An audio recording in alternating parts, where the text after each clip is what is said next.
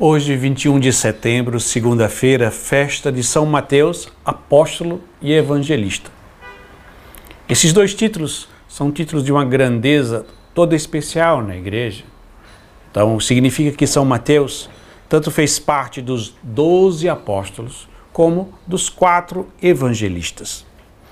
E na imagem que nós conhecemos do Apocalipse, Apocalipse capítulo 4, onde narra toda a liturgia celeste de glorificação ao Pai por ter criado todas as coisas, aparecem quatro figuras de animais, quatro seres vivos, que os padres da igreja, aqueles grandes homens que construíram toda a doutrina da igreja, reconheceram nessas quatro figuras símbolos dos quatro evangelistas.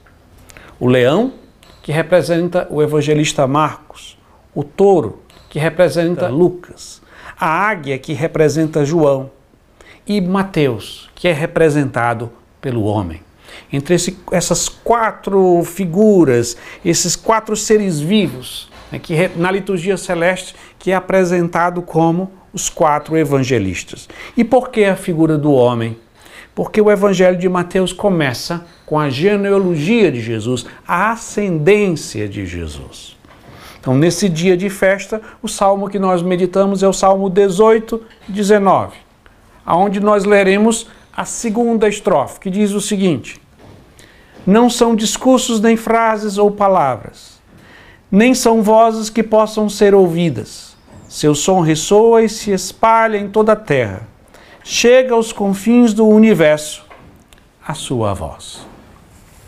Então, nesse dia, onde nós celebramos esse grande evangelista e apóstolo ao mesmo tempo, nós vemos esse salmo que fala da palavra de Deus que vai se espalhando por todo o universo. Ele vai dizer que não são vozes que precisam ser ouvidas, seu som ressoa por toda a terra.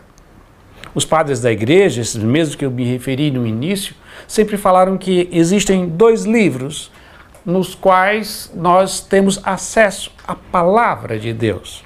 Um é as Sagradas Escrituras, que nós conhecemos como a Bíblia. A outra é a criação.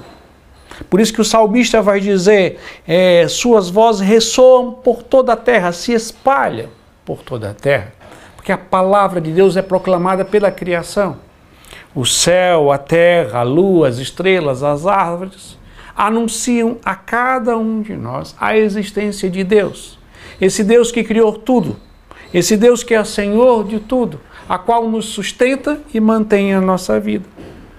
E a segunda forma, ou o segundo livro que nos refere, que nós podemos conhecer a palavra de Deus, é o livro das Sagradas Escrituras, que nós conhecemos mais comumente como a Bíblia. E por isso o evangelista Mateus é tão importante, porque as suas palavras ressoam a, até hoje na leitura do Evangelho. Neste dia da festa de São Mateus, eu convido a você a dedicar um tempo à leitura das Sagradas Escrituras. Nesse mês, como nós sabemos, no mês de setembro, é o mês dedicado à Bíblia, às Sagradas Escrituras.